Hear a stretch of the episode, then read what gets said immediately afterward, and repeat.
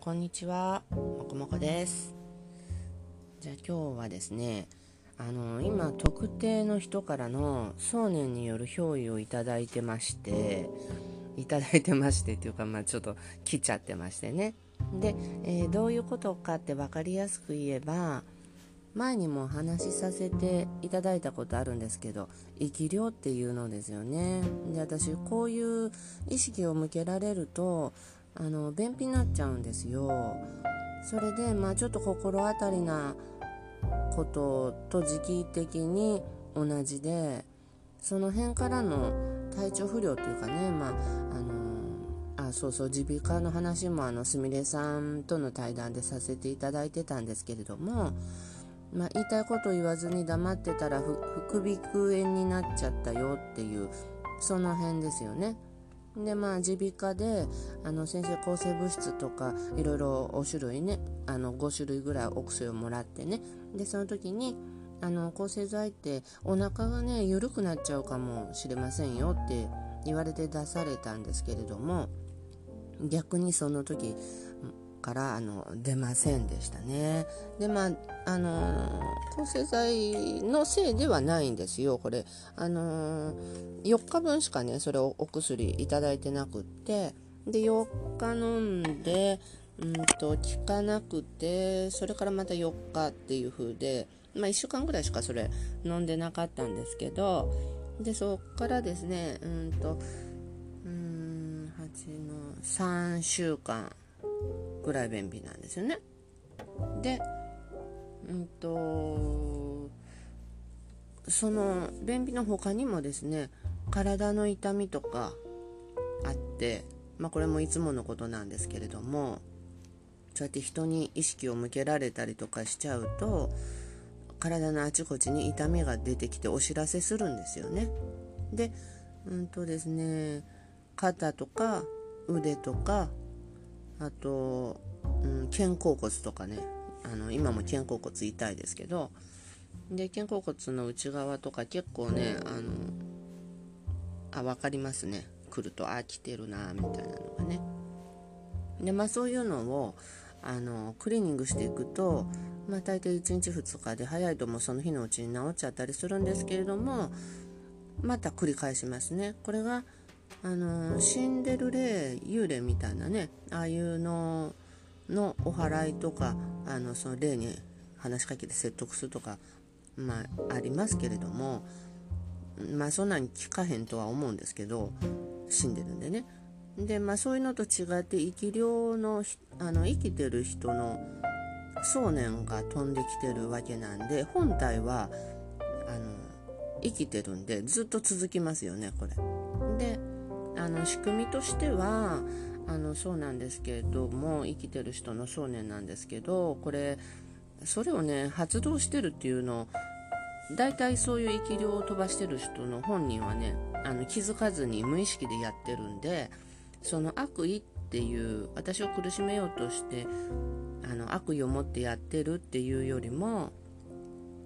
うんと承認欲求とか自分を認めてほしいっていう承認欲求とかあと自分の思い描く理想の形に近づけたいのでそれに、えー人の行動とか言動とか考え方を強制して動かそうとしたりとする思いですよね自分の都合のいいように。うん、まああまりにも自分勝手な考え方ですよね。だからまあ悪意がないとはいえ身勝手ですね。でまああのそういう心根だから人の人と人とのね関係性をダメにしているっていうことに気づかないんですよね。でまあ気づかない人だからそうなっちゃってるとも言えますけどね。であのーその方をねあのそういう方ってたくさんいるし、まあ、別に責めるわけではないですけれども気づいてほしいですね。このままではあの人間的な成長は見込めないということですからね。であの人間はみんな汚いし不完全なものですよね。うん完璧な人間なんていないわけでいたらそれなんてもうそれこそ神ですしね意味あの人間として生まれてきている意味なんてないっていうことですよね。不完全だからこそその自分の身についた赤を落として少しでも人間的に成長できるように毎日いろんな人と接してでまあ苦しいとか辛いとかねその人が思えるこいろんなことをクリアして生活しているっていうことででのだんだんこう磨かれていくんですよね。であのー、類友ってよく例えで使いますよね。で同じ人間であってもやっぱり心持ちによってそれぞれのレベルにあの分けられていてでやはりそれでご縁がある人とない人とあるんですよね。でやたら気が合うっていう人同士はやはり類友なんですよね。自然なことだと思います。自分が自然体でいれば自分の周りには自分に見合う人が集まってあの居心地のいい環境に自然となってくるんですよね。でんじゃあなんでそうではない人とご縁があるかっていうとそれもお互いの学びのためであってその関係がずっと続くっていうことではないんですよね。で、あのー、これって恋愛の片思いでもそうだと思うんですよ。片方だけが居心地がいいって思っててももう片方が我慢しているだけっていうのもあるわけででそれに気がつかないとかねどんだけ鈍感で相手に対して思いやりがないんだよっていう恋人同士ですよねそれは。だからまあ長続きしないと。うん。であのお互いにやっぱり気遣い合って恋人でも友達でも親子でもどんな人間関係でもお互いに思いやりと感謝の心って本当大事だと思うんですよね。人と人ですもんね。みんなが自分が自分がって前に出てっちゃったらもう収集がつかなくなりますからやっぱりあの人としてはうんと慣れ合いだけじゃなくって謙虚に生きるっていうことも大事ですよね。本当謙虚ってなかなか難しいことですよね。でまあ、ちょっと話があのそれてきましたけどその生き量ですよね。あのシークエンスの早友さんとかもよく生き量のチェックみたいな YouTube とか上げてらっしゃいますけれども。でそのやっぱりねあの自分の中にある魂的ななんかそういうもの？そういうものを削って外に外にこう出してっちゃうと自分に隙間ができちゃうんですよね自分の中のもの結局外出しちゃうからそこに空いたスペースが生まれちゃうとあの変なものが入り込んできちゃう可能性が出てくるわけなんですよ。